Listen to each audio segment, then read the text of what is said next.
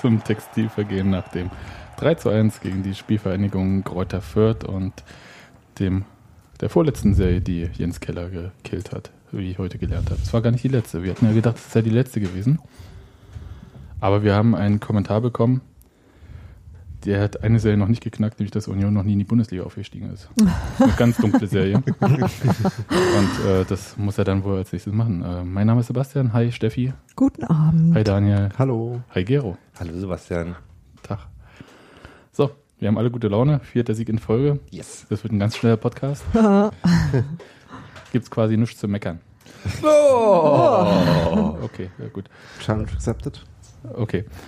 Ähm, ja, dann legt los. Ich lasse euch freie Bahn, weil ich muss Gero noch das WLAN-Passwort hier raussuchen. Ja, mach Nein. das mal. Nee, weil äh, äh, schönes Fußballwetter, oder? Ja, es War war alt prima. volles Stadion, halber Auswärtsblock, plus Viertel Auswärtsblock mit Auswärtsspielfahrern gefüllt. Nachdem ich mal in Fürth war und weiß, wie weit der Weg ist, Herausforderung. Ich habe dir schon tausendmal erzählt, warum ich Fürth nicht leiden kann, ne? Also ich kann Fürth leiden. Nee, mein Problem mit Fürth ist ein Ehrenmit ein, eines der Ehrenmitglieder von, von, von Kräuter Fürth. Kissinger, oder Das was? ist bestimmt Hitler. Kissinger. Achso, okay, gut. Und Wieso das? Ah, ich habe hier keine Ahnung. Es ist Bundesrepublik, da habe ich ge- vor 89 kenne ich nicht. ja, Kissinger ist ein Arschloch. Okay. Kissinger ist ein Kriegsverbrecher. So, damit hätten wir das erledigt. erledigt. Ähm, äh, nee, aber ich, ach, du, mir ist voll. Tatsächlich war es in Fürth. Wir waren ja zum Ende der letzten Saison. Zum letzten Spiel. War das Ja. letzte, ja. waren wir ja in Fürth. Das, das ist ja das Scheufele-Städtchen. Ich reduziere jetzt mal einfach Franken aufs Scheufele. Äh, ist Auf auch guten das Wein und Bier. Positive, mir, was mir einfällt dazu. Nö, Ach nee, äh, warte mal, Bier gibt's noch Gutes. Und Wein ist auch nicht so schlecht. Ja. Ähm, aber sonst, ja, ähm, war das doch ganz schön. Jetzt kann der Daniel anfangen zu erklären, was auf dem Platz passiert ist. Ich hatte auf jeden Fall Bock auf das Spiel und ich hatte auch ein gutes Gefühl vorher. Also dieses Seriending ist ja irgendwie, hat sich ja sowieso alles neu erledigt. Äh, mit, mit Keller jetzt an, am Start gehe ich in jedes Spiel frisch rein und denke, na, Was soll ich wissen, was da vor vier Jahren mal vorgefallen richtig, ist? Genau. richtig, richtig. Ja. Das sind ja genau die Statistiken, die mich auch besonders wenig interessieren. Ähm, ist das einer meiner liebsten äh, Züge an Jens Keller, dass ihm das ähnlich geht. Und die Serie, die bestanden hat, war zwei Spiele in Folge gegen Absteiger, die durchaus, äh, also Abstiegskandidaten, äh, die durchaus eventuell hin und wieder mal aufs Tor schießen, aber auch äh, dezidierte Probleme haben, dabei das sinnvoll zu tun und den Gegner genau daran zu hindern. Die hat auf jeden Fall jetzt gehalten und Fortsetzung gefunden. Ich möchte anmerken, dass Daniel immer noch eine Serie findet, wo ich bis dahin ja keine gesehen habe. Also mich hat das ja Also gut, ich frag, werde dich mal fragen, wenn, ich- wenn ich Netflix leer geguckt habe, ob dir noch eine Serie einfällt. Brüller, Das- oder? Das ist der andere Podcaster, der ist aber nicht da. ja. Ähm, ich war jedenfalls sehr froh, dass du das vorher geschrieben hast, dass die irgendwie zwar viel aufs Tor schießen, aber aus so unvielversprechenden Situationen, um mal dieses Wort zu nehmen, dass es eigentlich egal ist. Und das fand ich so lange gut, bis sie aus einer nicht vielversprechenden Situation das 2-1 geschossen hatten. Aber das hatte mich so an diesem Tag, ja, ich war ja, wie gesagt, mit diesen zwei äh, Siebenjährigen da im Stadion, Sektor 4, und musste ganz schön viel laufen, also Cola holen, weil die Cola umgestoßen wurde, auf Klo, obwohl ich vorher gefragt habe, muss jemand auf Klo? Nein, nein. Aber fünf Minuten nach Anfang, ich muss auf Klo. Und natürlich nicht beide gleichzeitig, sondern nacheinander und so weiter und so fort. Das war äh, jedenfalls mächtig viel Bewegung so im Block für mich. Und da war ich ganz beruhigt, dass ich da äh, ab und zu nicht ähm,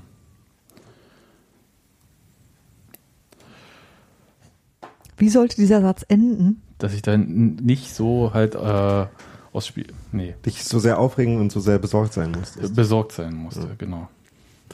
Ja.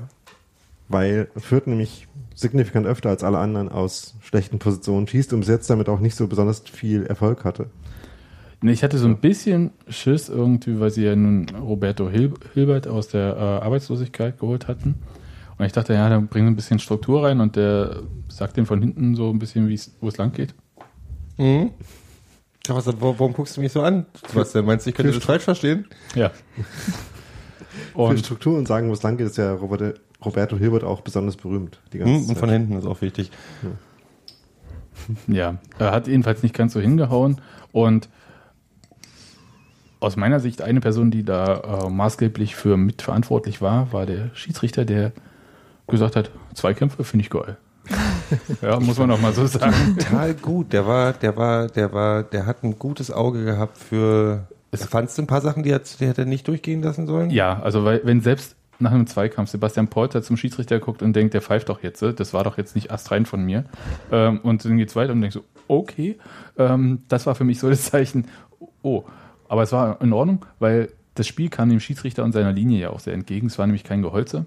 Genau, das ist immer nicht das Ding. Ja. Ich fand, ich fand, Ja. der hat, glaube ich, ganz gut eingeschätzt.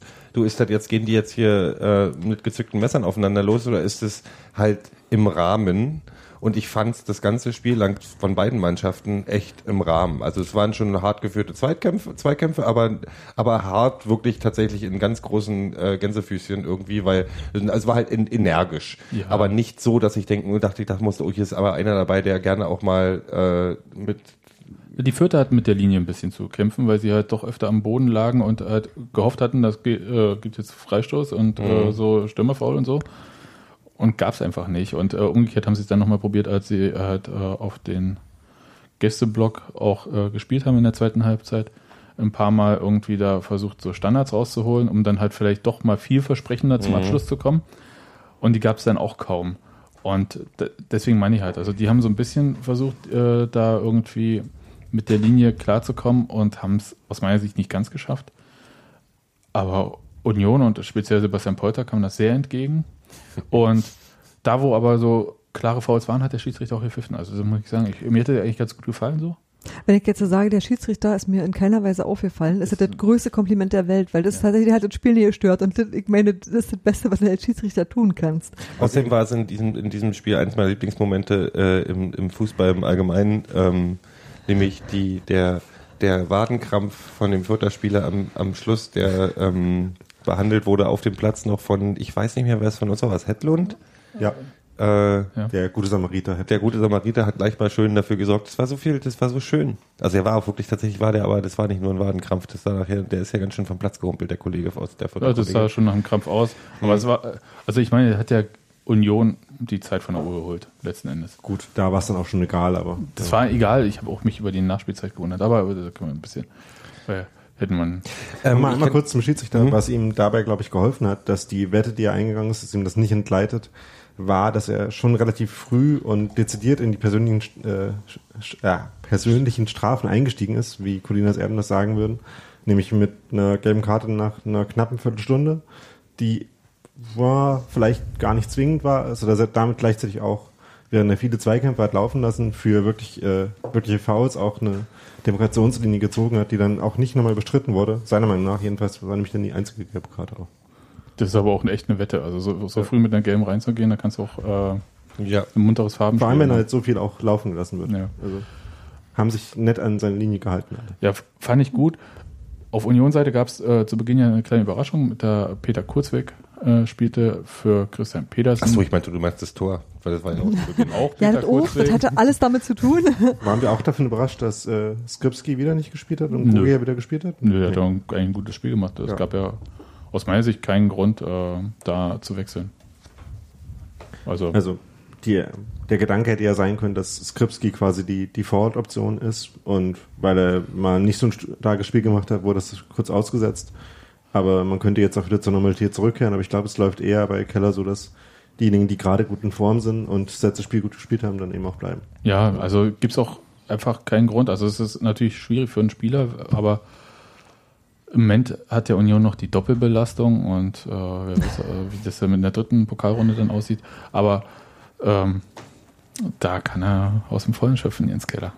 Das ist ja nichts, äh, wofür man einen Trainer bedauern muss, dass er da Nee, die ist ja Qual der Wahl hat. Ja. Also und ähm, Gogia, das hat er in dem Spiel auch bewiesen, ist auf hat ansteigende Form. Ja, Der ist mir gar nicht aufgefallen, wie der Schiedsrichter. ah, ah, ah, echt nicht? Quatsch. Okay, meine Güte. Ernste Nachfrage gerade. Ja. Oh. Nee, aber äh, meine These war ja irgendwie so, dass ähm, Goya so Spielpraxis braucht, um reinzukommen, um ähm, zu der Mannschaft zu finden und der Spielweise. Und nachdem die ersten Einsätze von ihm eher so schwierig waren, waren ja auch Einwechslungen meistens, Mhm.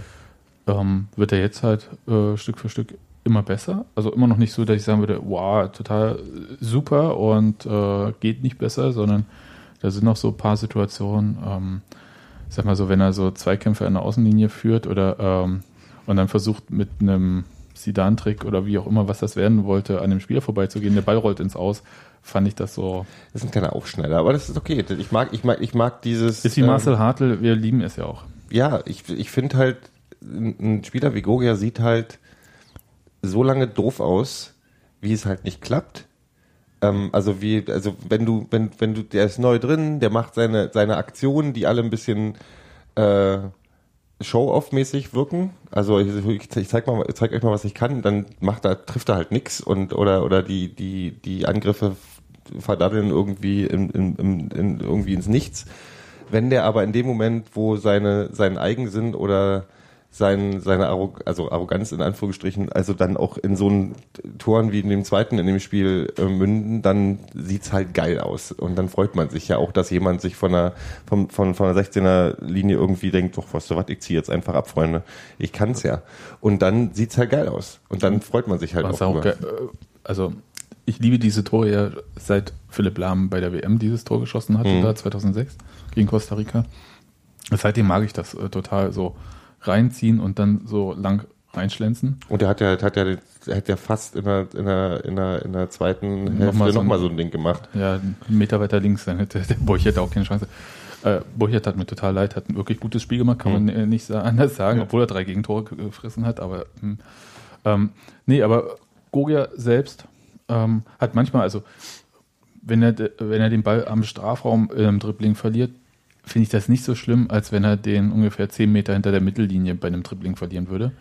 Aber da Fürth keine Mannschaft war, die äh, rasante Konter gefahren hat und wenn sie es probiert haben, die sagenhaft schlecht ausgespielt waren, Hm. muss man auch sagen. Also andere Mannschaften hätten das vielleicht auch ein bisschen besser genutzt dann, diese Phase irgendwie nach der äh, Pause. War ich da ein bisschen entspannt. Das sah mir so ein bisschen aus, als ob Union halt nur das Nötigste gemacht hatte, so in der ersten Halbzeit dann, nach, dem, nach der ersten Viertelstunde. Ja, nach 20 der ersten Minuten. Viertelstunde war es wieder so, war es auch immer dieses Spiel in Regensburg. Also so, wir lass, lass die doch, lass die doch laufen, lass die doch ein bisschen mit dem Aber ist Ball ja wirklich spielen. nicht passiert. Ja, ja, aber das war so, lass so ein bisschen hier kommen, hier habt ihr den Ball, macht mal ein bisschen, übt mal ein bisschen. Das war dann bloß in der zweiten Hälfte, habe ich dann gesagt, wenn du es zu lang machst, dann, dann können die auf einmal auch vielleicht spielen und dann kommst Ja, du in auch. Bredouille. Und das ist halt in der zweiten Hälfte Also passiert. Union konnte sich halt nach der ersten Viertelstunde ziemlich gut darauf verlassen, dass irgendwie alles, was Fürth so nach vorne schlägt, halt im Zweifel weggeköpft wird von Schönheim und Leistner. Wahnsinn wie das auch, immer ne? so ist. Ähm, und dann kam zwar, ein, also vor allem Hilbert hatte auf seiner Seite durch, durchaus ziemlich viel Platz. Ähm, vor allem, weil Peter Kurzweg, das war ziemlich auffällig, zwar ein gutes Spiel gemacht hat, aber sehr unsprintend zurückgelaufen ist. Oft. Das fand ich sehr merkwürdig. Deswegen äh, waren da schon Unsprintend. Langsam. ja, Ich wollte also, langsam so sagen. joggend halt. Also, war, als ob er offensichtlich halt schneller laufen könnte, aber das irgendwie Also wenn du, wenn du halt die Läufe von Trimmel, Skripski, äh, Hedlund und Pedersen gewöhnt bist, ja. kann ich mir vorstellen, dass einem das ein bisschen langsam vorkommt. Hedlund war ja, Hedlund war ja irgendwie, das war ja wie ein, wie ein, ein Fehler im Spiel. Also du dachtest so, warum ist denn jetzt, wie, der, der war doch gerade noch da, warum ist denn jetzt da? Ich bin Ja. all hier, ich bin all hier, weißt du so. Unglaublich, was der hin und her gerannt ist. Ja. Aber, aber trotzdem haben sie nichts genutzt, also um mal kurz Ja. was aufzunehmen Ja. äh, mit Hilbert, weil ich habe mir dann nochmal die Zusammenfassung angeschaut und haben sie die gefährlichste Szene gezeigt von Fürth in der ersten Halbzeit und das war diese verunglückte Flanke, die am Tor vorbeiging. Und ich dachte so, okay, Weil halt viele Pässe einfach ganz einfach schlecht gespielt waren. Also, richtig. äh, Aber dann ist auch der Fakt, dass man, dass man hinguckt und, und sagt, und das war bei Regensburg schon ein bisschen so, wo ich dann sage, ja, wenn du eine Mannschaft hast, die zu doof dazu ist, dann geht sowas halt auch gut. Also wenn du, wenn so die, die zu doof sind, die Chancen, die sie haben, zu nutzen. Ja, äh, muss ich sagen. Und das war jetzt bei 14 und das war bei Regensburg so. Ich glaube, wenn du da eine Mannschaft wieder hast, die im Abschluss ein bisschen besser ist, dann darfst du dir sowas halt nicht. Ich glaube, Union dann gehst du auch anders ins Spiel rein wahrscheinlich. Ich glaube, sie hatten es mit Absicht zugelassen. Die haben ein bisschen eher auf, versucht, auf Konter zu spielen, Union Mhm. dann, also Fürth kommen lassen. Und das hat, hatten wir ja auch gegen Regensburg Mhm. schon so gesehen. Und ich hatte so ein bisschen dann die Vermutung, dass es auch daran liegt, dass man gesagt hat, oh, wir haben ja in drei Tagen wieder ein Spiel. Ah. Und dass man versucht hat, irgendwie so dann halt das Spiel über die Konter zu entscheiden und dann nichts weiter anbrennen zu lassen. Ich so vermute mal stark, dass Jens Keller sich stark dagegen verwehren würde, dass er die Taktik gegen Fürth auf das Spiel gegen Leverkusen schon ausgerichtet hat. Na, auf Aber keinen das- Fall würde der das so machen. Nee, äh, Ja. ich meine das auch ganz ernst, Ja. äh, auf keinen Fall. Ja. Weil du kannst nicht so rangehen, weil sie haben so gespielt, als sie gerade 1-0 geführt Genau. haben. Und ich würde als Trainer Fuchsteufelswild werden. Ich habe jetzt Keller nicht so genau beobachtet, weil ich ja, wie gesagt, mit den Kindern irgendwie viel Der zu lacht ja eh nie während des Spiels. Nee, natürlich nicht. Echt nicht? Nee. Der macht einmal, einmal, einmal einen Armschlenker So mit, eine seinem, Säge, mit ne? seinem unglaublichen Bizeps und dann, äh, dann ist dann auch schon wieder vorbei mit Ich muss ja dank Übel. Steffis Fotos sagen, äh, ja, Akaki Goya hat ja auch krassen Bizeps. Ja, Ja, das sieht auch aus, als wenn er sich Wenn- den Oberschenkel an, an den Oberkörper geschraubt Ja, hat. also es ist, ist, ist schräg, ne? Wenn, wenn ich so, äh, so ein Trikot tragen würde und den Oberarm anspanne, dann ist da noch viel Luft und es schlackert. Bei dem war alles Du bist komplett. nicht der Einzige. Ja. Also, Wahnsinn. Mhm. Die haben auch äh, engere Sportler-Trikots und so bestimmt. daran liegt's, auf jeden Fall daran liegt's. Ja. Also, Aber jedenfalls kam Union das 1-0 natürlich sehr gelegen, äh, Fürth andererseits nicht so, weil Fürth, Boah, Alter, sag bloß.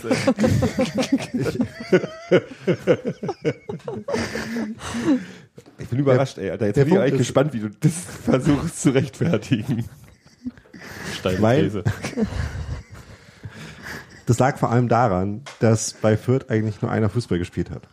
Und das ist, wenn man das Spiel machen muss, dann ein bisschen wenig. Wenn man Sascha halt, Burchert, nee, äh, Jürgen Jasula, der schon mal einen guten den, Namen alle, hat. den alle hassen bei Fürth, weil er irgendwie, also ich bloß äh, Twitter gesehen, natürlich alle. Mhm. Ne? Die Fürther ganz auf, Twitter hasst ihn. nee, nee, nur, nur die Fürther Twitterer. Ähm, Okay. Die haben alle keine Ahnung vom Fußball, würde ich dann mal sagen.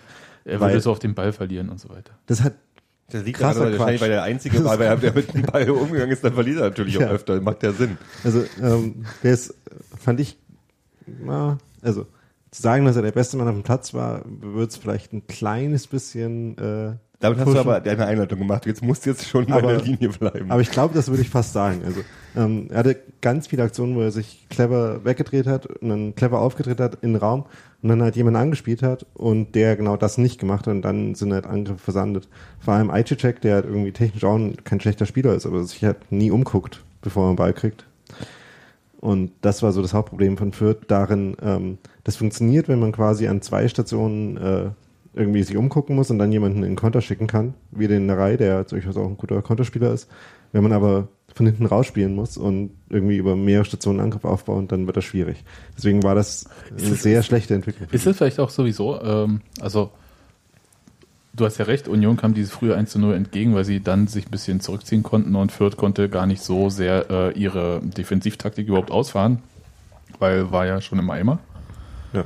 Abgesehen davon, dass die auch Schwächen hatte, aber ja. Ja. Aber ähm, jetzt habe ich die Frage vergessen. Ach, Sebastian. Ja, furchtbar. Nee, was ich meine, äh, nee, ich vergiss es einfach. Macht mal. Können wir nicht einfach zum ersten Tor mal ganz kurz kommen und das Ja. irgendwie feiern? Ja, wir können erstmal. Also ich habe Ja, warte, ich hab gieß mir schnell was zu trinken ein. Also besonders den, Ich hab den, den ist- letzten Pass vor, von Gogia. oh, Der, also der vorletzte Pass war eigentlich der interessante. der, der vorletzte, genau, der vor, bevor, also äh, rechts durchgesteckt Genau. und der, der Pass, der rechts durchgesteckt war, der wohl, Von von der, der zum direkten Pass geführt Genau. hat zum Tor.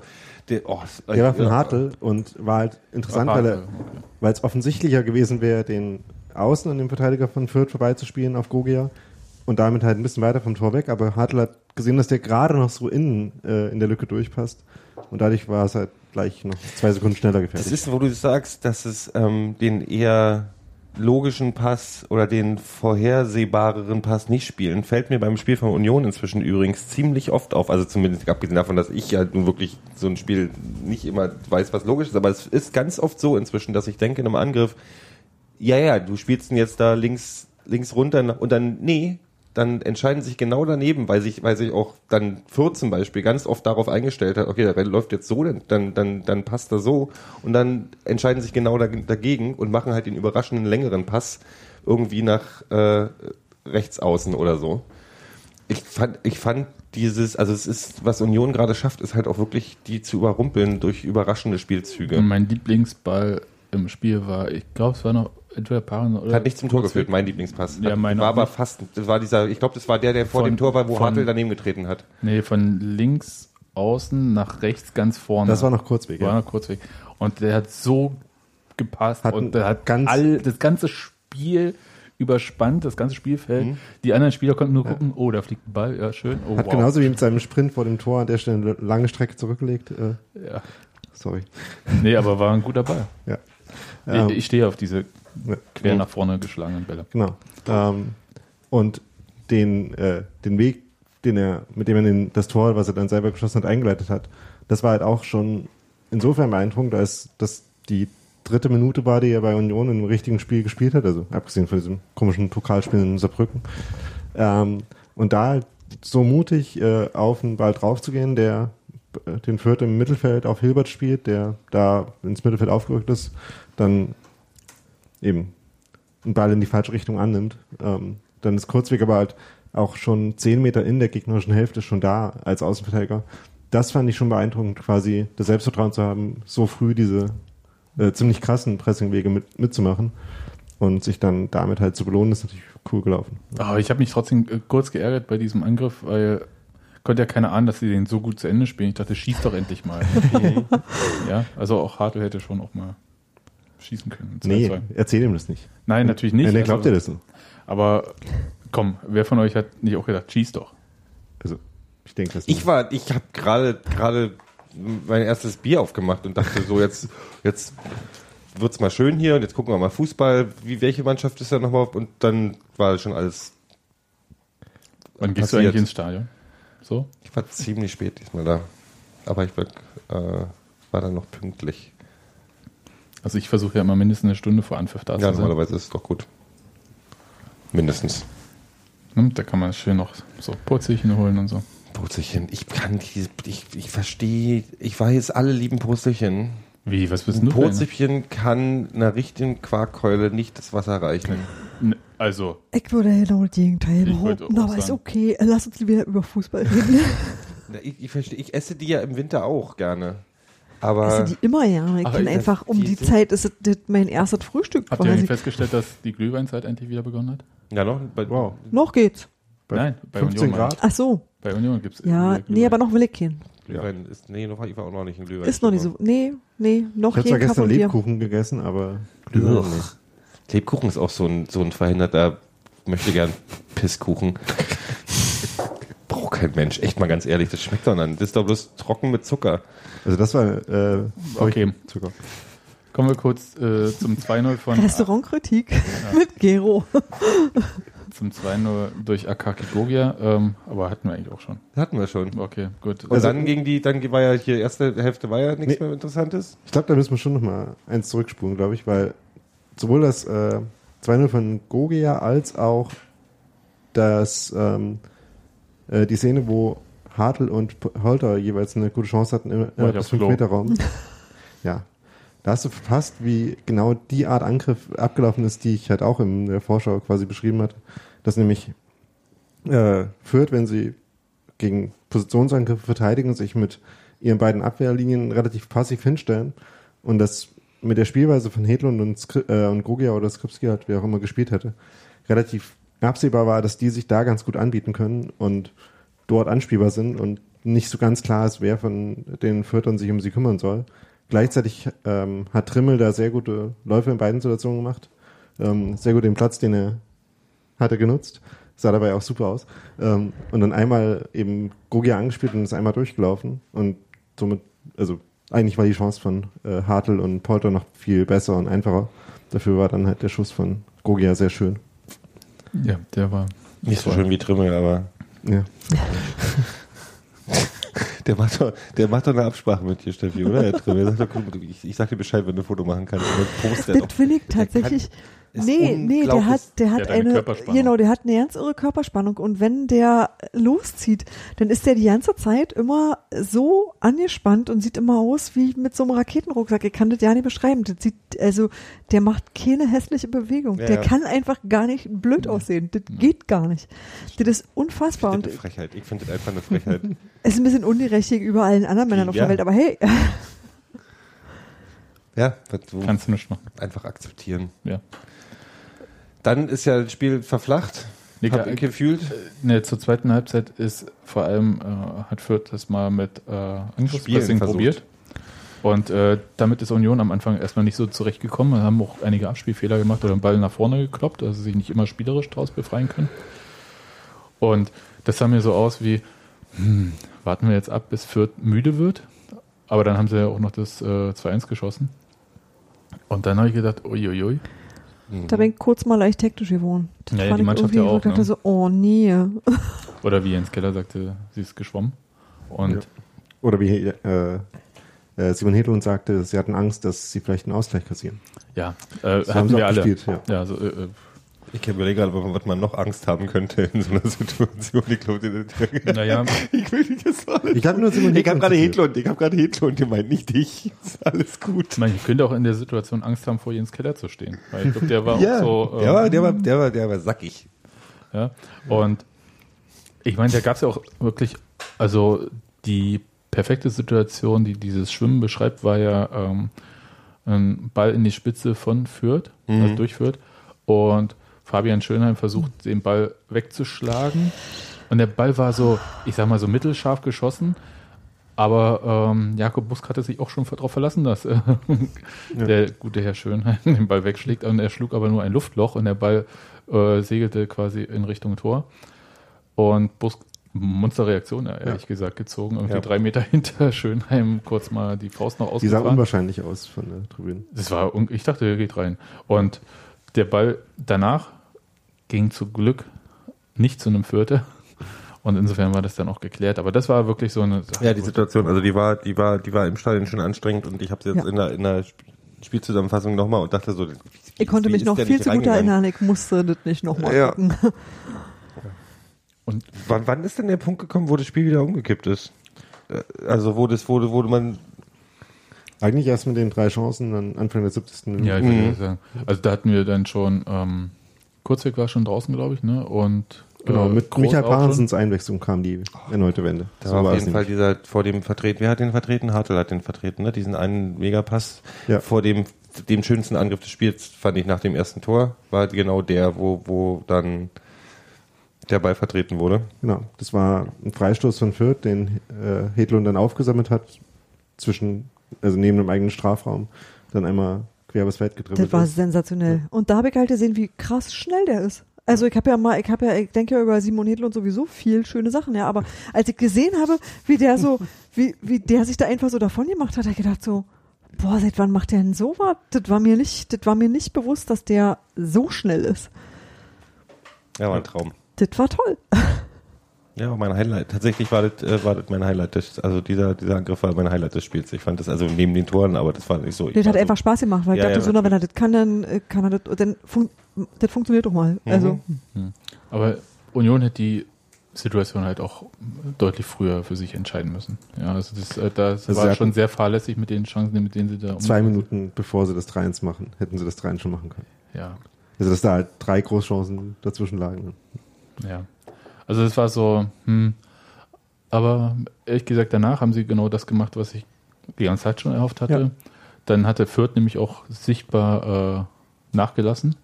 Und dann haben sie das Ding runtergespielt und zwar Das 3 hat den Stecker gezogen. Das Ja, war halt echt, die, komplett. waren, die waren halt völlig, also die hatten auch keinen Bock mehr dann. und ähm, Ball hinten rumgespielt, dann schön in einem U, also auch nicht irgendwie noch äh, einen steilen Pass gespielt, sondern schön quer, dann so. Ja, ganz gut, die haben das- Eigenangriff sogar, Entschuldigung. Sie haben halt hin und wieder mal Prömel angespielt oder Groß und die sich dann eben nicht nach vorne aufgedreht haben, sondern äh, ein bisschen zur Seite weg und nochmal in die Innenverteidigung rein. Und gerade Prömel macht das schon sehr oft ziemlich gut. Also fand ich äh, auch, also gerade in den letzten Minuten wieder überzeugend. Ähm, und eigentlich schade, dass äh, das nicht früher mal macht. Wahrscheinlich, also weil es Vorgabe ist, es irgendwie zu versuchen, immer nach vorne aufzulösen äh, und möglichst äh, konsequent nach vorne zu spielen eben. Aber in der in den letzten zehn Minuten hat man da mal gesehen, wie das aussehen könnte, um es souveräner runterzuspielen. Natürlich hat es geholfen, dass äh, Fürth dann schon zwei Tore zurücklag und keine Kraft mehr hatte. Von daher ist die Frage, wie, ob sie das gegen andere Gegner in anderen Situationen genauso souverän hinkriegen können. Aber versuchen könnte man es, glaube ich mal. Ja, ich glaube, meine ähm, Spiele bei denen ich sage, äh, da werden wir das sehen, wie Union mit solchen Sachen umgehen kann, werden die Spiele gegen Darmstadt und St. Pauli sein. Oh, Und- ist auch schon wieder bald. Genau, und dann werden wir mal sehen, was so geht. Insgesamt, wenn wir so auf die Spiele schauen, das war ja relativ souverän, bis auf diese Phase von, sagen wir mal, 20 Minuten in der zweiten Halbzeit. War das ja schon okay. Und ähm, Bunky hat im Kurier so einen Kommentar geschrieben, irgendwie, ja, Punkte super, aber Brianz fehlt noch. Ja, ja, das stimmt, das muss man ja auch sagen. Aber ich hatte mir den, äh, den Spaß gemacht, mir am Freitagabend das Spiel von Düsseldorf gegen Darmstadt anzuschauen. Das war jetzt auch nicht brillant, ne, von Düsseldorf. Das, die haben einfach auch nach zwei oder drei Minuten das 1-0 geschossen. Und Darmstadt hat es einfach auch nicht hingekriegt, ein Tor zu schießen, obwohl sie auch wirklich sehr gute Chancen hatten. Und dann haben sie einfach 1-0 nach Hause gebracht. Und am Ende geht es ja nur darum.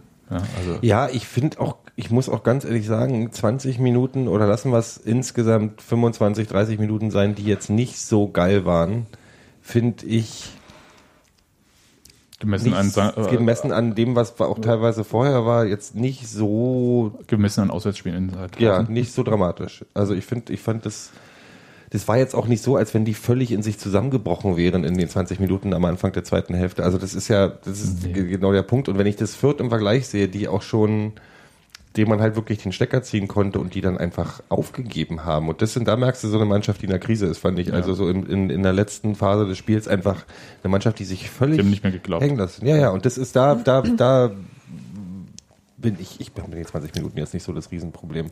Aber gehst ja nicht, wie gesagt soll, Brillanz erwarte ich in der Champions League und das gucke ich nicht. Auch ein guter Punkt. Ah, ja, das würde ich Aber jetzt die Qualität so ist inzwischen sehr, sehr gut. Ich fand, muss man zwischendurch ein, Das finde ich halt auch. Und ich bin, Also- ich bin mit was Solidem total einverstanden und mit Sachen, die dann darüber hinaus auch noch hübsch aussehen. Und ich finde, da ist eine Menge dabei gewesen. Ich finde, das stimmt halt auch deswegen nicht, weil Union ja schon rela- relativ viele brillante Momente produziert, Ja. aber ja, eben ja, Spiele nicht jetzt souverän dominiert. Aber das äh, kommt sogar andersrum eins auf Kosten des anderen. Also weil sie ja sich bemühen, äh, immer ziemlich konsequent nach vorne zu spielen, äh, kommen sie auch zu offensiven, äh, brillanten Momenten, aber, Aber verlieren jetzt zumindest die Spielkontrolle hin wieder. Ich, ich, ich, also ich würde, wie gesagt, Bunky zum Teil zustimmen da. Also es ist halt, also gemessen an äh, meinetwegen ein 5 zu 0 gegen Kaiserslautern, die aber wohlgemerkt auch komplett desolat aufgetreten sind, würde ich aber dann wiederum sagen, es ist kaum möglich in der zweiten Liga, auch für eine Mannschaft, die im oberen Drittel spielt, äh, permanent zu brillieren, Das weil, der, weil die Abstände zwischen den Teams von der Qualität, zumindest in diesem Jahr, nicht so hoch sind. Äh, Du hast ja auch Fürth gesehen, dass Fürth durchaus einen passablen Ball spielen kann. Sie können halt nur im Angriffsdrittel nichts damit anfangen. Und es gab ganz viele so um mich rum, die gesagt haben, die spielen gar nicht wie ein 17er Platz. Und ich so, doch, weil sie spielen, solange sie Platz haben, spielen sie sich den Ball ganz gut zu. Aber sobald es darum geht, irgendwie schnell Entscheidungen zu treffen, dann passiert nichts. ich finde, Ich finde Brillanz keine Tugend. So nicht für sich genommen. Also ich finde das schön, das ist ein Sahnehäubchen, das ist die Kirsch auf der Sahne, was weiß ich, das kannst du irgendwie haben, wenn du nicht mehr weißt, wohin voll oder Langeweile. Aber ich finde Brillanz tatsächlich oh, eine vernachlässigenswerte Größe. Ich finde Effektivität viel besser. Ich weiß Ja, jetzt auch gar nicht, woran man. Brillanz festmacht. Also 90 Minuten volle Kanne dominieren oder ähm, alles muss total schön Nee, und äh, schon. mega nach mega super geht- Fußball aussehen. das Aber geht- wenn ich zehn Angriffe habe, die alle irgendwie zu hätten was führen können und genug Mhm. Torschüsse und eigentlich zum größten Teil des Spiels zumindest eine gewisse Kontrolle im Spiel, Mhm. ähm, das ist dann für mich auch irgendwie. Also Ich glaube, das geht in dem Fall eher darum, dass man sich von dem, was man an individueller Klasse im Team Mhm. hat, dass das halt dann nochmal verstärkt wird durch die mannschaftliche Geschlossenheit, so dass du halt dann, ja, ich, ich kann jetzt immer nur hier so Real Madrid, weißes Ballett und so Ja, und ja, so bringen, aber ihr schon. versteht, was ich meine, ja, ja? das geht alles noch schöner. Das ist, ich will Bunky nicht widersprechen im Sinne von Brillanz fehlt. Mir persönlich fehlt sie nicht. Die Mir ist nicht da. Die ist tatsächlich, ich, also jetzt sag ich mal so, das ist jetzt nicht das, was ich als erstes mit dem Spiel von Union aktuell verbinde. Es hat halt viele aber so tolle auch nicht auf in der zweiten Nee, aus und, der zweiten und es hat halt tatsächlich viele überraschende, tolle Momente, an denen ich unglaublich Spaß habe. Ich denke halt immer so an Sachen, die Marcel Hartl macht, wo ich einfach sage so, der ist wie so ein Eichhörnchen, der ist wie so ein Wiesel, der ist immer so, der, der hat warte ein, nur. ja, warte nur genau. so ein schmales Waschbär. Tier, das gleichzeitig, nee, der hat, der kann, der hat so einen Rundumblick. Du siehst Mhm. halt, wenn, ich, das ist mir bei Fotos irgendwann mal aufgefallen, was der alles macht und was der gleichzeitig im Blick hat und wie der seine Umwelt wahrnimmt und gleichzeitig schafft zu reagieren. Das finde ich ganz fantastisch, weil der wirklich, auch obwohl die sagen immer so alle und ihr ja auch, der macht so die unkonventionellen Sachen. Ja, aber der macht auch die notwendigen Sachen. Das ist halt so, dass das sich für ihn nicht ausschließt. Der macht auch die ganz vernünftigen, total grund aufgeräumten, soliden Dinge. Und wenn er sieht, ich hab den Platz und ich kann jetzt hier mal irgendwie Quatsch machen, der macht auch mal Quatsch. Aber das ist nicht so, dass der ein Abo auf Quatsch hat, sondern der macht halt einfach auch super kluge Sachen einfach. Und das sehe ich bei, bei vielen. Und, und wenn man sich da zurücknimmt, und eben nicht, nicht versucht zu brillieren, sondern einfach versucht irgendwie zu machen, dass Sachen funktionieren, dann finde ich das so viel mehr wert. Sinn. Hm. Und davon sehe ich gerade ganz viel. Ja, und das ist ja. das, was mich eigentlich so freut. Ja, also me- mein Punkt noch wäre zu sagen, dass Union zum Anfang der Saison ja sehr viel versucht hat, äh, vor allem zu brillieren, gerade im Sturm und versucht hat, da diese ganze individuelle Klasse, die sie da auch haben, einzubringen und dann aber so ein bisschen die Balance im Spiel oder in der Mannschaft so aus meiner Sicht ein bisschen vernachlässigt haben. Das heißt, nach vorne war es richtig toll und nach hinten war es echt schwierig, ja, weil halt sehr viele Räume auch geboten wurden. Und jetzt werden die Räume nicht mehr so geboten und trotzdem wird nach vorne gespielt. Also Union, das muss ich ja sagen, das ist das, was mir auch so viel Zuversicht gibt für diese Saison, ist halt, dass sie sich permanent, also außer gegen Sandhausen, ähm, Chancen rausspielen. Also wirklich so viele Chancen, dass sie wirklich jedes Spiel hätten auch gewinnen können. Einfach von den Chancen, die sie hatten. Es ist nicht so wie eine Mannschaft zum Beispiel, von der man das nicht erwartet äh, oder erwarten würde, die halt durch eine Effizienz dann plötzlich mal äh, Spiele gewinnt für eine Weile lang, obwohl sie halt signifikant weniger Torschüsse hat als andere Teams. Und dann, wenn aber dann die Effizienz plötzlich verloren geht, absagt, weil sie halt die Tore nicht mehr schießt. Also damit sie jedes äh, von den Spielen aus Sandhausen hätten gewinnen sollen, hätten sie schon auch ein bisschen überperformen müssen. Vor allem äh, Die die Vergleiche. Also sie haben genug äh, Chancen kreiert, um ein Tor zu schießen in den meisten Spielen, aber jetzt nicht unbedingt mehr als der Gegner. Aber, also wie gesagt, ich äh, finde eigentlich nicht, dass quasi die Highlights fehlen bei Union, äh, sondern wenn überhaupt dann quasi die, also Phasen ohne Brillantmomente fehlen, glaube ich, Union gerade mehr als das Gegenteil. Ja, das ist ja das, weshalb wir die seit zwei oder drei Wochen immer von mal abgewichst runterspielen sprechen, um es mal Ja. so, so auszudrücken. Äh, das fehlt noch, sehe ich auch. Also auch einfach so ein 1-0, falls man es mal spät schießt, auch zu verwalten. Das sind so Sachen, also Führung zu verwalten. Ne? Das waren ja Sachen, haben wir weder in Düsseldorf noch in Nürnberg gesehen von Union. Das waren ja so die Spiele, wo es auch weh tat. Aber im Moment würde ich sagen, es war jetzt im Vergleich zu Regensburg ein Spiel, wo man das Spiel deutlich im Griff hatte, größtenteils. Und nicht irgendwie, also Regensburg hatte man das Spiel ja richtig überlassen. Fürth hatte man Spielfläche überlassen, aber nicht das Spiel. So, das ist so meine. Ja, genau. Also da hat halt die Endverteidigung gestern gereicht, um das Spiel insgesamt noch zu kontrollieren, auch wenn Fürth den Ball hatte. Ja. Ja, das war völlig in Ordnung. Ja, ich habe da auch jetzt nicht mehr zu, zu, zu sagen. Also fragt man sich die ganze Zeit, warum das vorher nicht geklappt hat gegen Fürth mit Heimsiegen. Aber das ist ja manchmal auch so eine entweder selbsterfüllende Prophezeiung und Fürth ist ja außerdem Und vor allem Zufall. ja und Zufall. ja. Äh, nee, aber es ist auch ähm, einfach so, dass äh, Fürth ja nicht immer in der Verfassung an der Fürsterei aufgetreten ist wie Ja, genau. gestern. Ja. Es ist trotzdem zufällig, dass man eben gegen so Gegner, die so stark sind wie Fürth, halt zufällig gerade noch nicht gewonnen hat. Ja, das auch. Und Kann ich übrigens, äh, mein Eindruck, ich habe, ich weiß nicht, irgendwer, irgendwer hat das heute auch geschrieben. Ich fand, äh, um mal den Sprung, wir sind mit dem Spiel durch, oder? Mhm. Ich fand übrigens einen schönen Punkt in dem Spiel, nämlich das Gefühl, wann das Spiel, ich habe da vorhin gefragt, wann das Spiel wieder sich zurückgedreht hat. Und ich verbinde das ganz stark mit einem, ich hatte mich, ich habe gerade mich mit jemandem unterhalten gehabt während des Spiels, als diese Phase war, wo Union ein bisschen schlecht war und dachte, weißt du, was mich an der Waldseite manchmal ärgert, jetzt ohne zu sagen, denen vorzuschreiben, wie die ihr, ihren Fansupport machen sollen, aber ich dachte so, manchmal ärgert mich bei den ganzen Sachen immer so dieses nicht zum Spiel gehören, also nicht spielabhängige Singen, das hatten wir das Thema. Und auf einmal kam so aus dem Nichts raus, auf einmal wirklich aus einem Block, was ist das, Q, der Familienblock da hinten, aus dieser Ecke? Nee, die QPQ ist in der Mitte, gegen Ja, in der gerade. Hinten, wie heißt denn das, äh, wie heißt denn der, ähm, wel- welcher, welchen was ist denn das für ein Block da hinten? Sektor 4? Sektor 4, genau, aus dem Sektor 4 kam auf einmal ein total aus den, aus der, aus dem untersten Bauchgrube rausgebrülltes Eiserne Union, was sich super schnell in dem ganzen, im ganzen Ich glaube, es Stadion kam eher von der Gegengerade. Ja, aber Ja. es kam so aus Oder der, tatsächlich, das kam wirklich so, ich kam gefühlt wirklich aus der rechtesten Ecke der Gegengerade und war dann mal so lautstark, wurde so schnell so laut, wo ich dachte so, ups, jetzt sind aber alle wach. Und das war, das war total angenehm, weil da war für mich so der Moment, dass die Mannschaft auch, glaube ich, kurz einen Moment, also natürlich eingebildet, aber man bildet sich ja sowas immer ein, dass es da äh, Wechselwirkung gibt, dann so, so ein, so ein kleiner Arschtritt gab. Ja, wenn ich mich richtig erinnere, war das, äh, als Fürth diese eine Chance hatte, wo sie äh, den Ball von der rechts, von rechts durch den Fünfer geschossen haben und der so aussah, als ob der sehr leicht reinfliegen Mhm. könnte. Ungefähr da war es. Und das fand ich sehr angenehm. Wo warst du mit, wo hast du mit den Kids gestanden? Sektor 4 unten. Sektor 4 unten. Dann war das wahrscheinlich äh, die beiden äh, Es war Sebastian eigentlich in echt. A und B. Nee, die Kinder haben mich angeguckt, als ich einmal irgendwie, äh, Schlimme Wörter gesagt hast. ich habe mich ja sehr ähm, zusammengerissen und ich habe, glaube ich, einmal Spinner gesagt.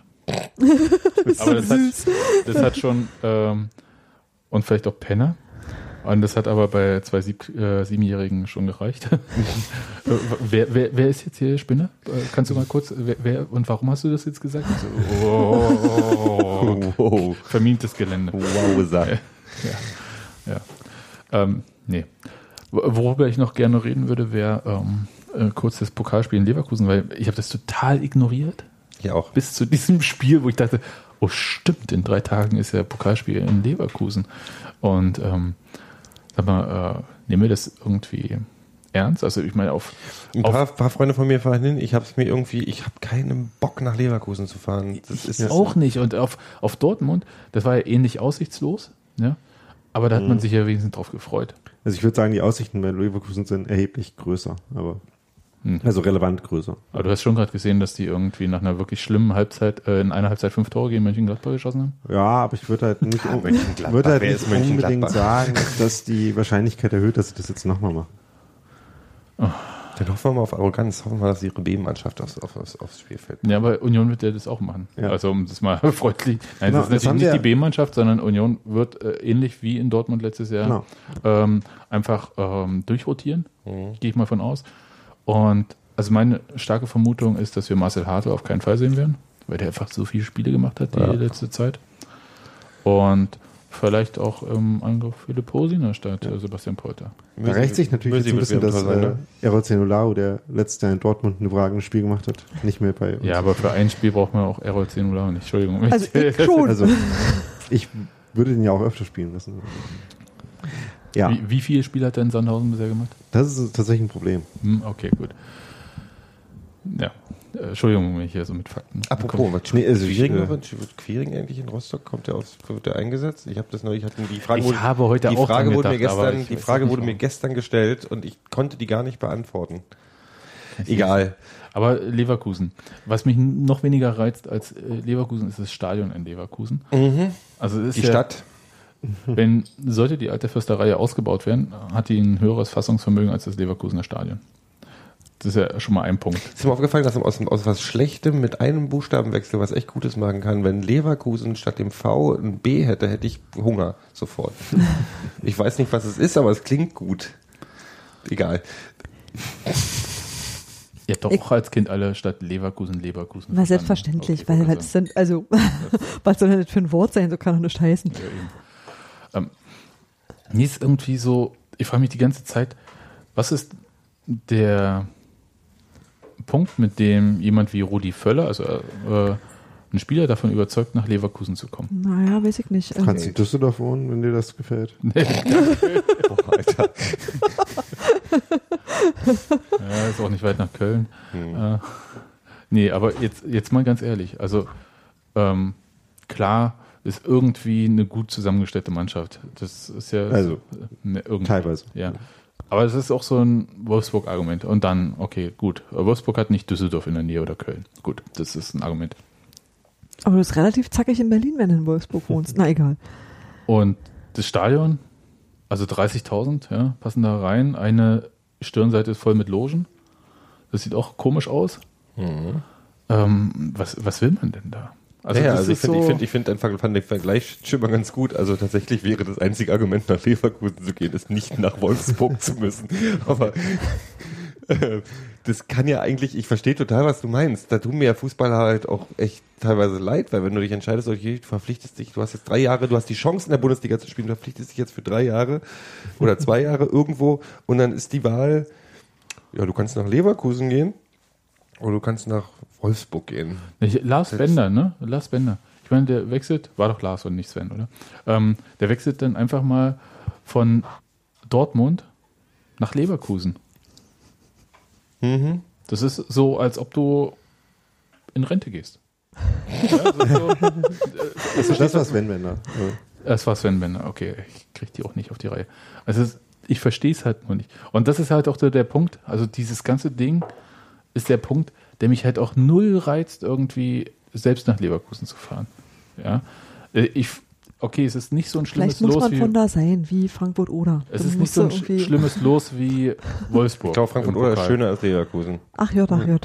Hm, ja, es ist Frankfurt oder ist wirklich nicht, Frankfurt oder hat nichts Schönes, Das ist richtig. außer die Oder ja, und die Brücke nach Polen.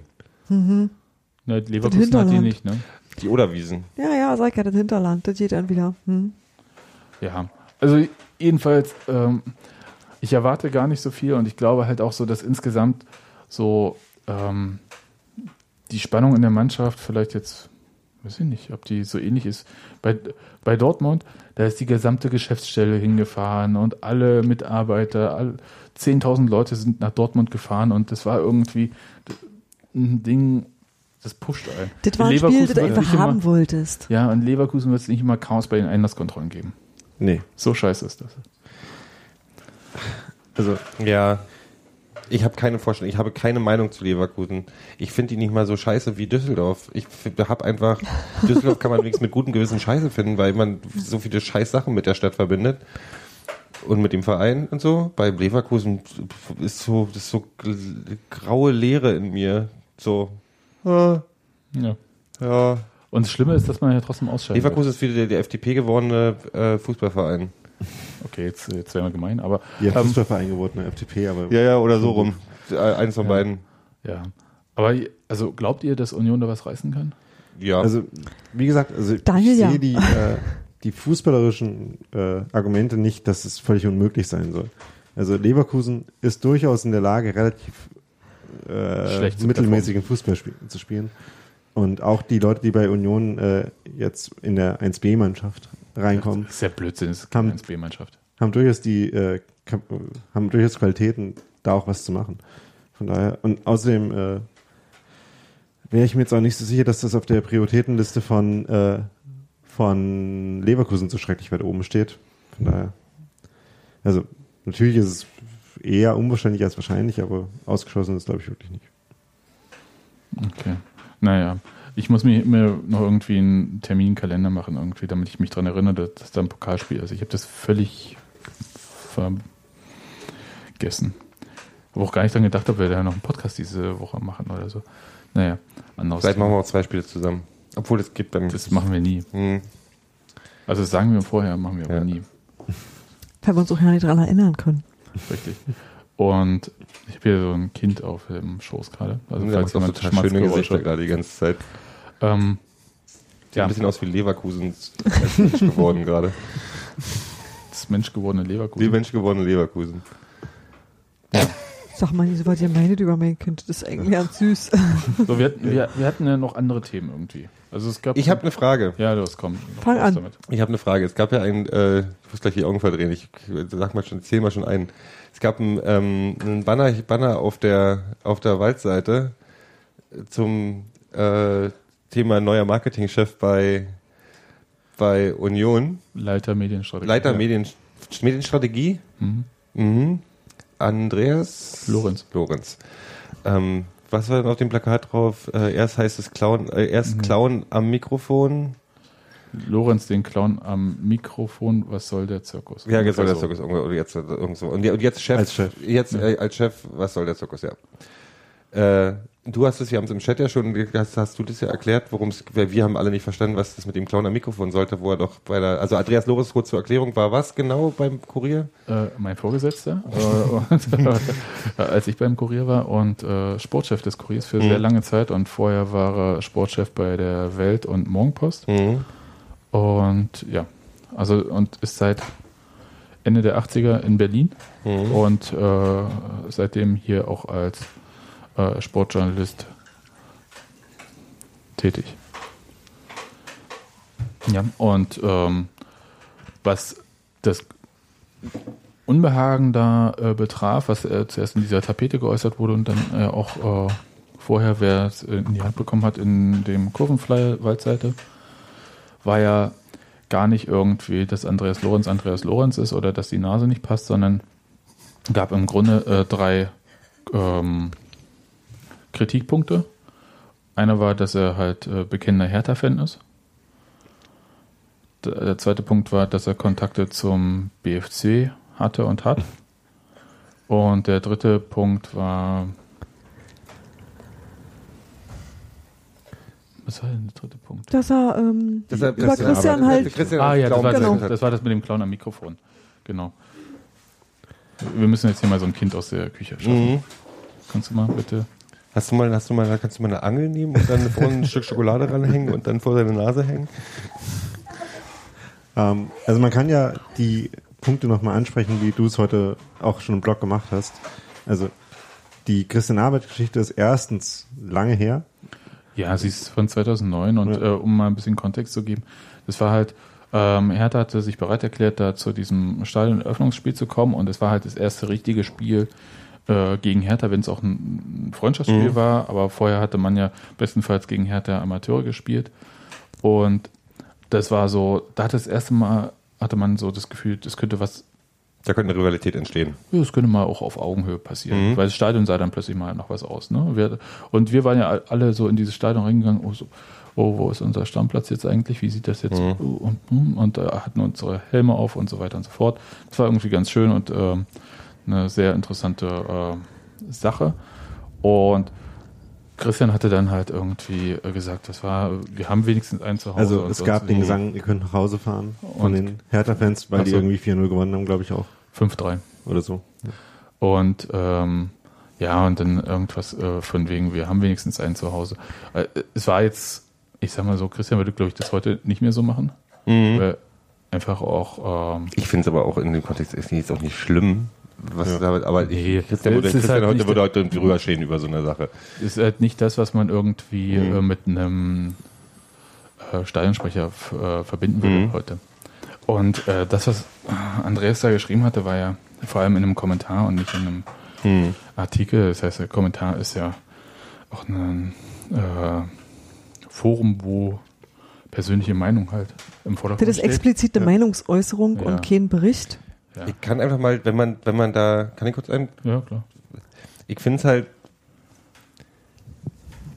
ein bisschen lustig, weil ich denke halt, wenn du eine Position im Verein besetzt, dann solltest, ich werde jetzt nicht bewerten, wie gut oder schlecht Andreas Lorenz eine, eine, eine Head-Off-Position zum Thema Medienstrategie leiten kann, aber dein, dein erster Gedanke sollte nicht sein, du musst jetzt aber Beinarter Unioner sein seit 55 Jahren, weil sonst geht es nicht.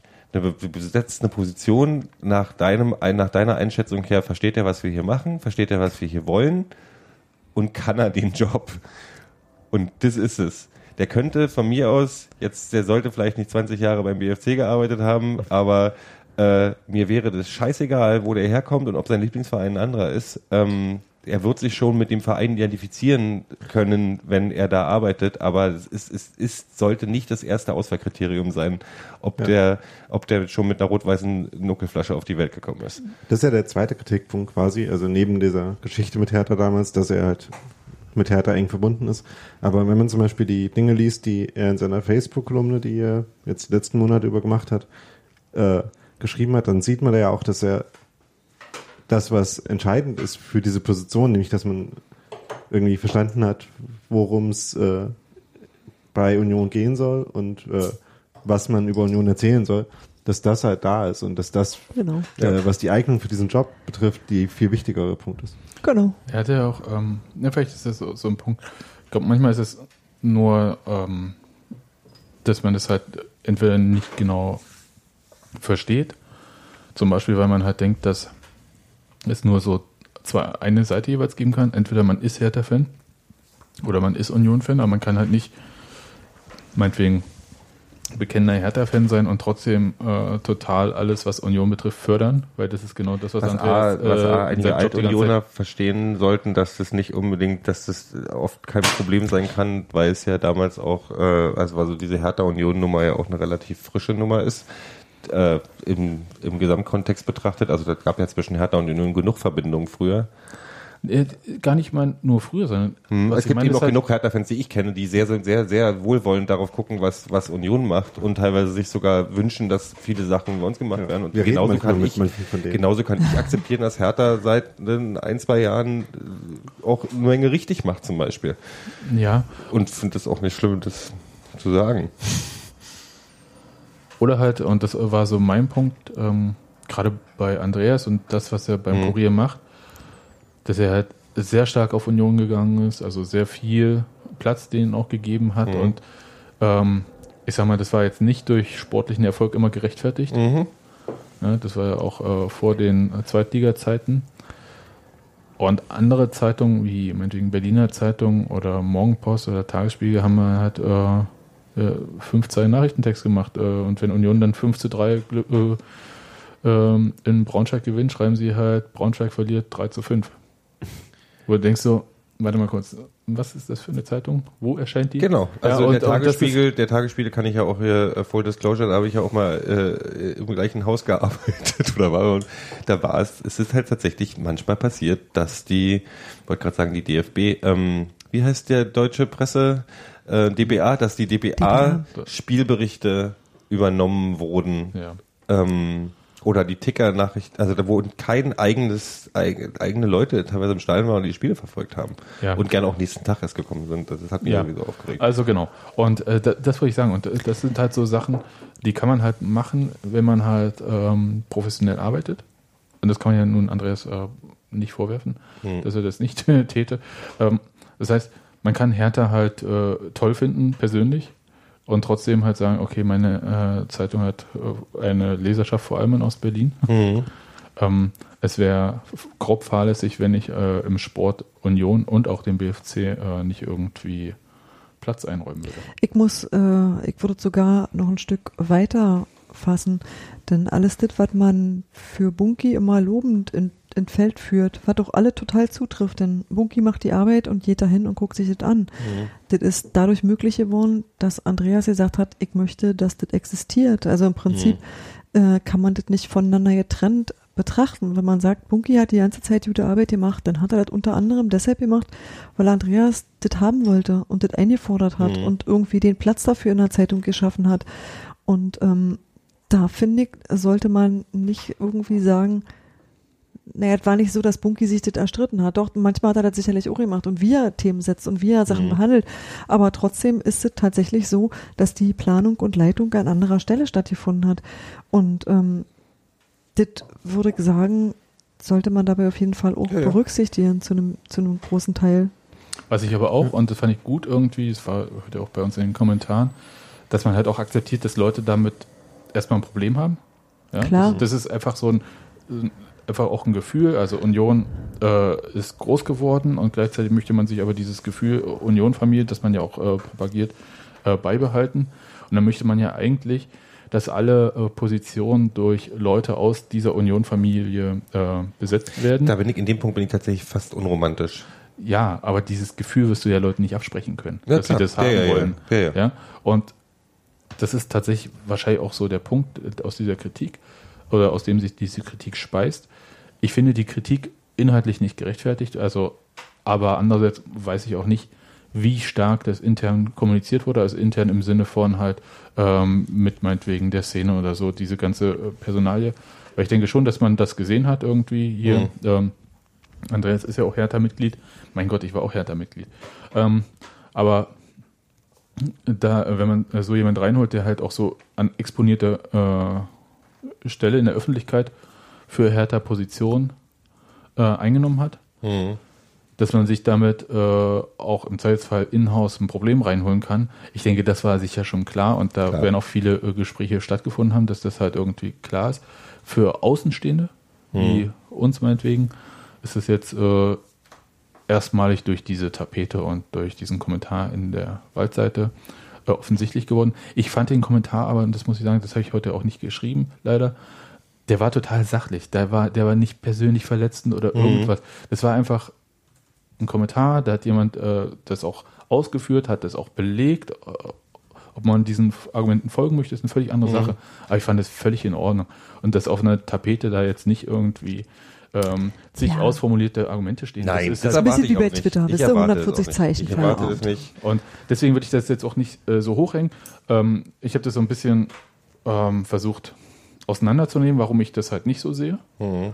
und warum ich ähm, quasi diesen persönlichen Hintergrund jetzt nicht als Hindernis äh, sehe. Ich selbst weiß gar nicht, was äh, Leiter Medienstrategie da macht.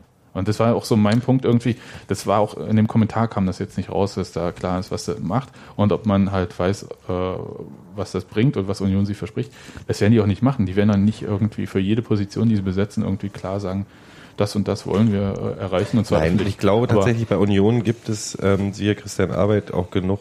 Ähm, das ist kein Laden, wo jetzt irgendwie 5000 Leute arbeiten, wo jeder sein spezielles Spezialgebiet hat, wo er, wo er, ähm, wo völlig klar ist, was du machst. Ich glaube, viele Aufgaben und viele Positionen bei Union haben immer noch dieses, äh, ich will jetzt nicht ähm, Startup-mäßig, aber so, dass du, dass du ein breiteres Feld hast und dass du immer noch möglich, dass du immer nach Möglichkeit über deinen eigenen Tellerrand deines deiner Jobdefinition hinaus gucken musst, um zu gucken, was ist so eine Medienstrategie wird wahrscheinlich auch Positionierung in den Medien beinhalten, die wird Marketingstrategie, die in Absprache mit, mit Christian, also was will der Verein, was will der Verein äh, erreichen äh, in der Außendarstellung und wie soll das in den Medien kommuniziert werden und bla bla bla. Da gibt es total viele Felder und ich glaube, das ist auch mit Absicht so offen gehalten halten im Titel.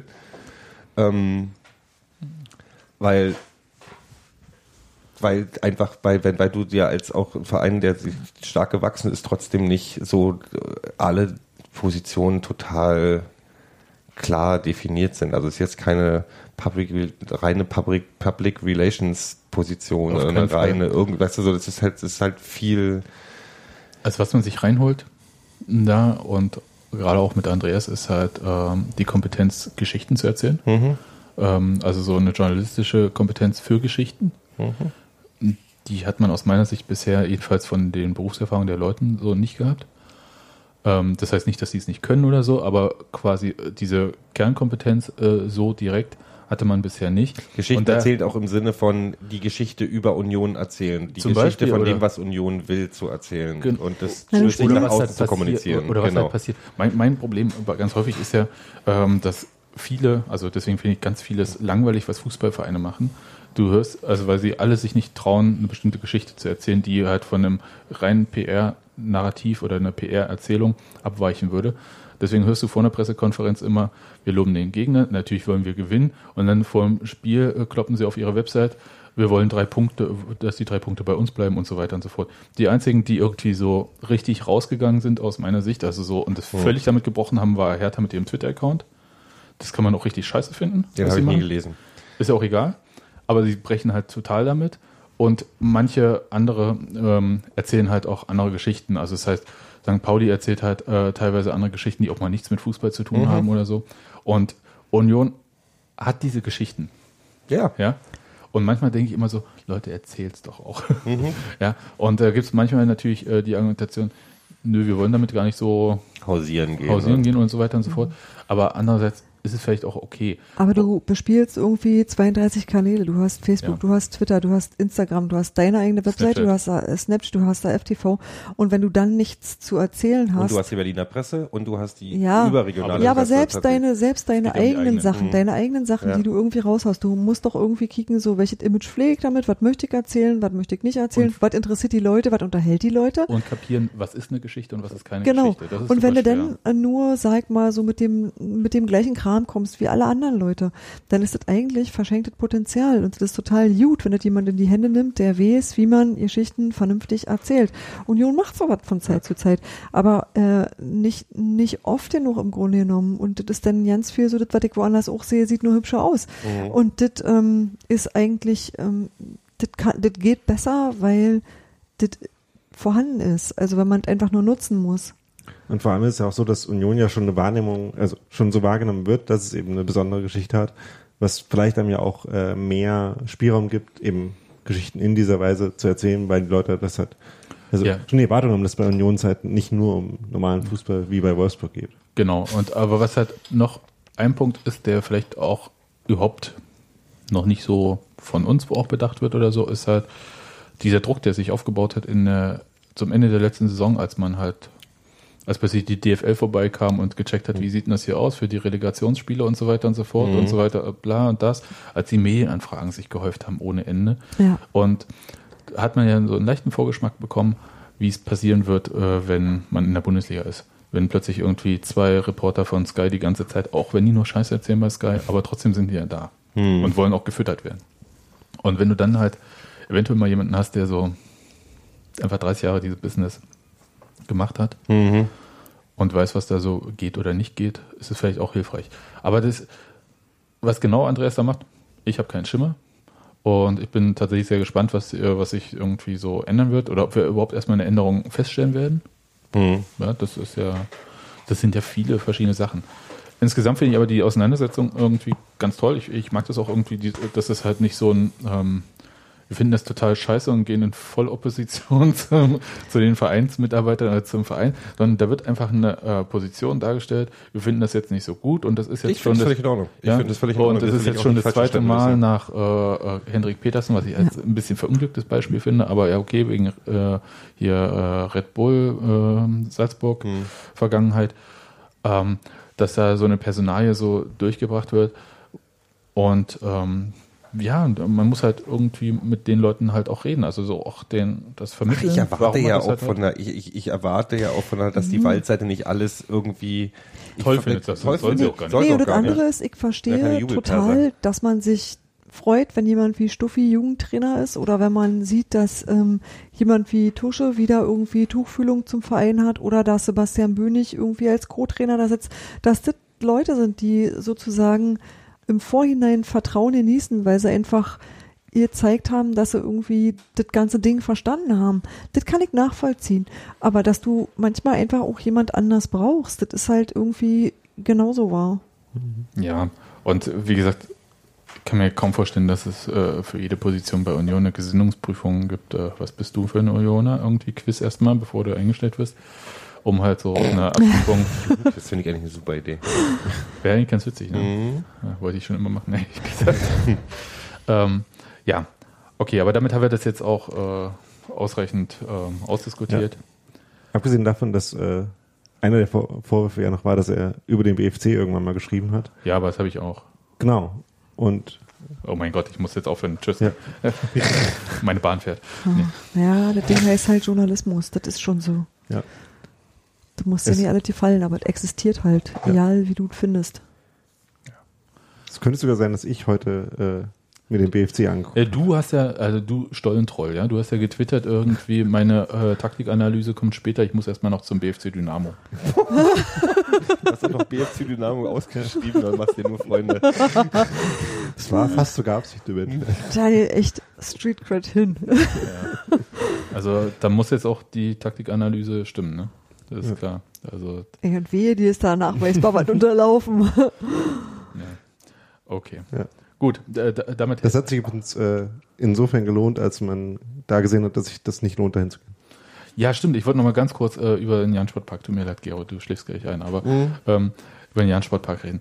Wie ist denn das so im Jan-Sportpark ein Fußballspiel zu sehen? Ich fand das ja bisher ziemlich scheiße.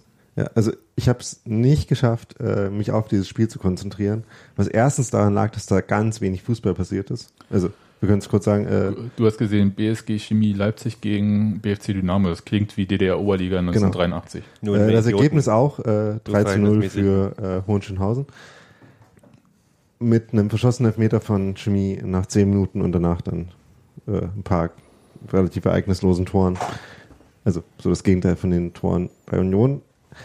Und es war sehr schwierig, sich auf dieses Spiel zu konzentrieren, wenn man irgendwie da so sehr niedrig von sehr weit weg drauf guckt. Also ich stand Mhm. da unter der Anzeigetafel irgendwo. Mhm. Ähm, und es, man hat überhaupt kein Gefühl dafür, wie dieses Spiel zusammenhängt. Ähm, man, also wie gesagt, das ist halt auch Regionalliga-Fußball, das heißt, ähm, ist vielleicht sowieso ein bisschen schwieriger, ähm, da Spielfluss zu erkennen, weil er weniger da ist.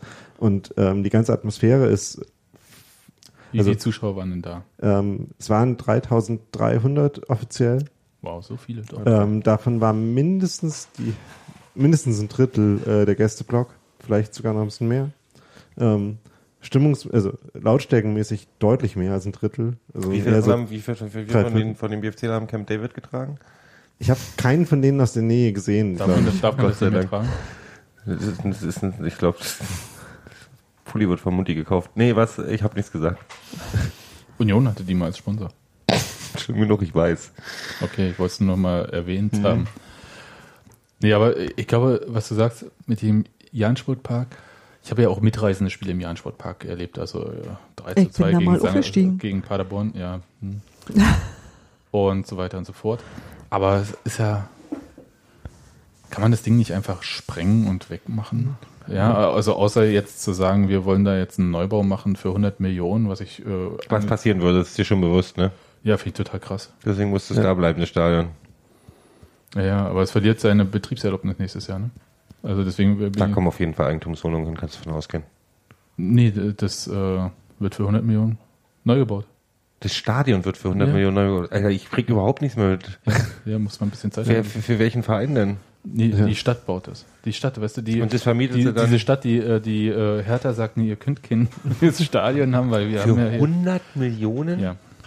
Also für dreimal. Weil- Und du dringend dann brauchst. spielt ist ja dann halt so eine Sportanlage. diesen, die werden das, äh, Und vor allem äh, zu einem normalen Preis, äh, weil das ja an die Zuschauerzahl gekoppelt ist.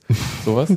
Also äh, für den gleichen Preis, wie du äh, am Rosenhack in Mahlsdorf bei Eintracht Mahlsdorf spielst. können die nicht lieber den Berliner Arcade und regelmäßig. Nee, ist doch scheißegal, weil es sind doch auch nur. Nee, ist nicht 500. scheißegal. Ich sage dir nicht. Also egal, was man über, über den Prenzlberg sagen muss, die Leute haben tatsächlich wirklich schlechte Laune, wenn der BFC da spielt, weil alle halt, weil du hast halt Ja, die hatten auch Vollasi schlechte. Laune, als Ja, die äh, ein Jahr M10 lang fährt Unioner durch die halbe gespielt hat. Stadt nicht. Nee, aber ich glaube, also jetzt, ohne jetzt große Vergleiche, aber ich glaube, inzwischen 20.000 Unioner sind halt inzwischen echt, also ein angenehmeres Volk als, 20.000. äh, ja, aber jetzt, wenn du jetzt 20.000 Unioner hättest, wäre das angenehmeres Volk, als wenn du da 2.000 Bifzen hast.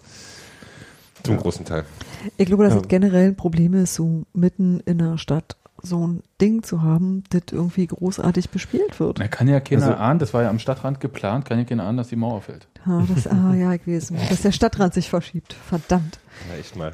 Ja, aber kann man es Also ich jetzt glaube, dass planieren. ähm, also ich- gut, St. Pauli ist halt ein Extremfall davon, wie ein Stadion, das mitten in der Stadt steht, auch halt mit dem äh, Raum mitten, wo das mitten drin ist, halt auch zusammenhängt und so weiter. Von daher, das zu replizieren ist jetzt vielleicht noch nicht so einfach. Ja. Aber dass das, äh, dass es schon noch innerstädtischen Fußball geben kann, das würde ich, glaube ich, äh, nicht komplett verneinen wollen. Aber, Nee, glaube ich auch nicht. also, Es ist halt nur die Frage, ähm, Könnt ihr einen Innenband, die da drin machen, in der nein, Feld. also me- meine Vermutung ist, äh, oder ist jetzt nicht so wagemutig, äh, E-Staff, Gedöns und so weiter, Leichtathletik, großes, äh, größeres Stadion für Leichtathletik, deswegen baut man das. Für Fußball ist es völlig untauglich, komischerweise ist aber Fußball das ein, der einzige Sport, Der der dieses wird. Stadion äh, bespielt, groß, größtenteils. Und Leichtathletik bespielt es ein oder zweimal im Jahr. Natürlich haben die Leichtathleten genauso ein Recht, irgendwie eine Fläche zu haben, wo Ja. sie auch Ja, aber dann bau doch nicht so ein Pseudo-Fußballstadion. Dann Ja, mach doch einfach was anderes draus. Du kannst halt mittlerweile, und das ist halt das, was man in den 80ern noch konnte, spätestens, dort noch, ähm, du kannst mittlerweile ja kein Fußballstadion und Leichtathletikstadion in einem Stadion bauen. Nee, weil Ja. du auch einfach, du hast verschiedene Bedürfnisse. Und dann musst du dich halt irgendwie entscheiden, was du da haben möchtest. Und wenn du sagst, du brauchst da ein Fußballstadion, baust du halt das. Und wenn du sagst, du brauchst ein Leichtathletikstadion, baust du eben ein Leichtathletikstadion. Ich finde zwar immer noch tatsächlich irgendwie, wenn du dir überlegen kannst, du kannst mit der Fläche was anderes machen.